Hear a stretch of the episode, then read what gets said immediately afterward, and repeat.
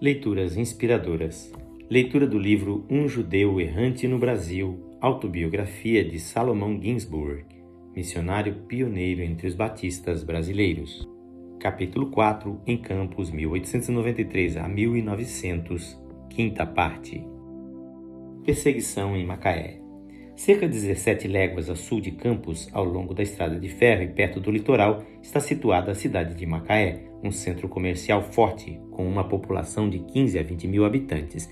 É uma cidade pequena e pitoresca, a principal da região, uma das mais ricas do estado, com grandes plantios de cana-de-açúcar e também arroz e muitos outros produtos agrícolas. O chefe político do município era um rebento de uma antiga família aristocrática, possuidor de grandes extensões de terra e bem assim de um rico palácio no lado oposto à estação e cuja vista dominava toda a cidade. Um filho daquela família era senador federal e outro era proprietário e redator-chefe do jornal local. Toda posição política de importância estava ocupada por algum membro da família. Velhos aristocratas, sua religião era o catolicismo e nenhuma outra fé se permitia na sua comunidade. Depois de muita oração, resolvi remover uma família crente de Campos para Macaé, cujos parentes residiam ali. Esse irmão chamava-se Antônio Maia, era tanoeiro e agora um bom pregador do Evangelho. Havia sido experimentado, provando ter uma fé robusta e que era um cristão fervoroso. Aluguei-lhe uma casa em Macaé, onde ele podia não só trabalhar em seu ofício, como também ter a casa para morar com sua grande família e usar uma sala para pregação. A casa não ficava no centro da cidade e o lugar não era muito atraente, mas deu-nos o começo, um meio de entrada. As perseguições começaram imediatamente. Os políticos, ainda que pessoalmente não fossem como os de São Fidélis, contudo, nunca aprovaram a entrada do Evangelho e começaram o ataque. Eu estava sujeito a toda espécie de perseguições. Os artigos publicados contra mim e contra a causa de Cristo eram tão vis, tão baixos, que citei o redator perante o tribunal, pedindo ao juiz que lhe fizesse apresentar os originais, de modo que pudesse processá-lo como caluniador. O redator, porém, tinha o artigo assinado por um indivíduo dos mais abjetos da cidade e, quando apresentado, declarei ao juiz que estava plenamente satisfeito, desde que os insultos procediam de tal fonte, constituíam-se uma honra. Paguei as custas e deixei o tribunal. Conversão do senhor Corindiba. Mas, em geral, quanto maior for a perseguição, tanto maiores os resultados. Almas foram salvas e não demorou muito para que uma igreja viva e espiritual fosse organizada e um salão esplêndido arranjado numa das ruas principais da cidade. Recursos foram acumulados também para a construção de uma capela onde a igreja estabelecesse um centro de atividades. Uma coisa que muito auxiliou foi a conversão de um dos perigosos indivíduos do distrito, um homem usado pelos políticos para aterrorizar a população, principalmente em dias de eleição, homem a quem a polícia temia opor-se-lhe porque era protegido de uma força política, ou melhor, por uma família. Esse homem residia perto do nosso centro de pregação e tinha duas lindas filhinhas. A senhora e as duas meninas começaram a assistir aos cultos e as pequenas se tornaram apaixonadas pelos hinos e muito nossas amiguinhas. Quando foi mudado o local do culto para um salão maior, elas também vieram, ainda que o pai não entrasse de maneira alguma. Um dia ele percebeu que os católicos tinham resolvido perturbar a nossa reunião. O plano era um dos perseguidores entrar no salão e durante o culto fazer a desordem, quebrar as lâmpadas, destruir tudo, para então, às escuras, os outros executarem todo o plano. Ele não disse uma palavra a respeito, mas pediu a alguns dos seus companheiros que comparecessem. Quando os perseguidores chegaram, ele lhes disse: Os senhores podem entrar, mas lembrem-se de que minha senhora e minhas filhas estão aí dentro, e não sei o que há de ser se alguma coisa acontecer a elas. Os senhores podem entrar, mas não garanto que saiam com vida.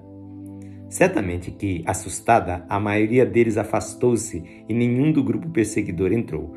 Um, porém, alto e forte, estava à porta, esperando o momento de fazer alguma coisa. Eu estava pregando uma mensagem simples e clara do Evangelho quando esse tipo começou a gritar: Eu protesto! Eu protesto! Mas ele não pôde dizer mais nada, porque antes que realmente soubesse o que estava lhe acontecendo, viu-se caído por terra na rua, com alguém apertando-lhe a garganta o bastante para fazê-lo compreender o perigo em que estava. Quem fez isso ninguém soube nesse dia, mas foi depois do incidente que o pai daquelas meninas começou a assistir aos nossos cultos e rendeu-se completamente ao Senhor, e tive a alegria de batizá-lo e também a sua esposa. Hoje, esse homem é um grande obreiro na vinha do Mestre. Visitando todo o campo outra vez. Com a conversão desse homem, as perseguições mais ou menos cessaram e, depois de localizar ali um pregador nativo, competente, comecei a encarar outros centros importantes para abrir o trabalho do mestre quando fui chamado a voltar a Macaé por causa de uma nova e muito feroz perseguição.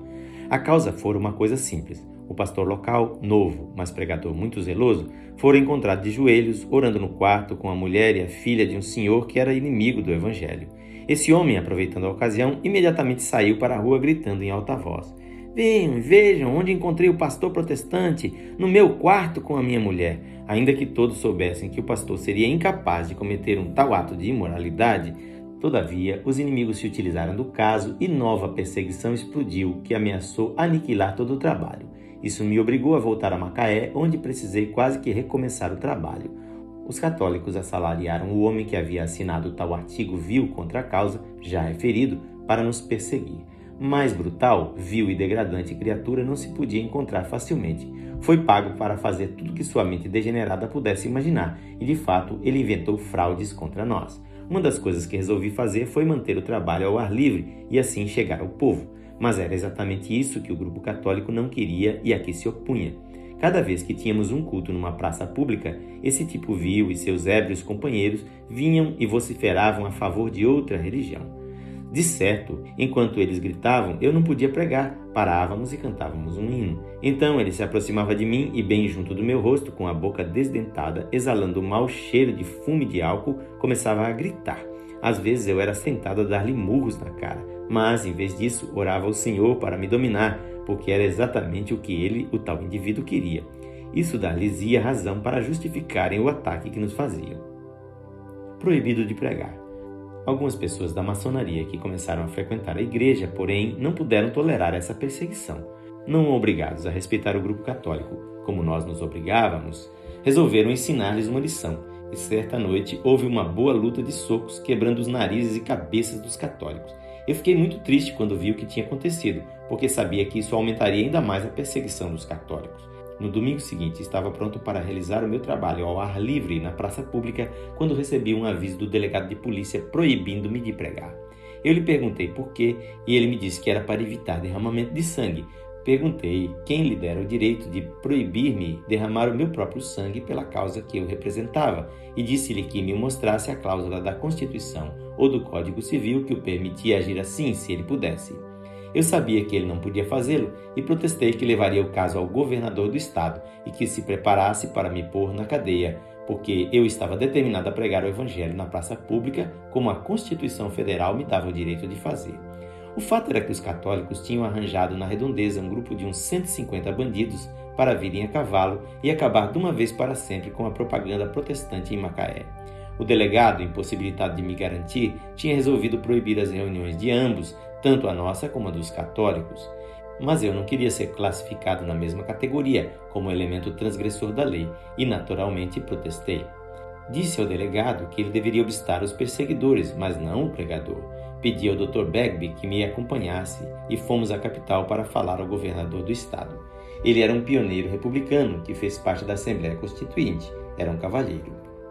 Ele nos recebeu cordialmente e ouviu todos os pormenores da perseguição como lhe os apresentei e me prometeu que estaria ao nosso lado e que podíamos voltar a Macaé e manter o nosso culto como a nossa consciência o ditasse. Na minha volta a Campos, saltei em Macaé e perguntei ao delegado de polícia se a proibição contra nós ainda permanecia. Ele respondeu afirmativamente. Eu lhe disse que havia estado com o governador do estado e que ele se preparasse então para me pôr na prisão no domingo seguinte, visto eu estar determinado a levar avante a reunião. Quando cheguei a Campos, telegrafei ao governador do estado mais ou menos nesses termos. Passando por Macaé, falei com o delegado de polícia que confirmou a proibição do meu trabalho, mas eu confio na promessa de Vossa Excelência e estarei em Macaé no domingo para efetuar a reunião na praça pública. Tenha a bondade de levar em consideração o caso. Na próxima leitura teremos a sexta parte deste capítulo.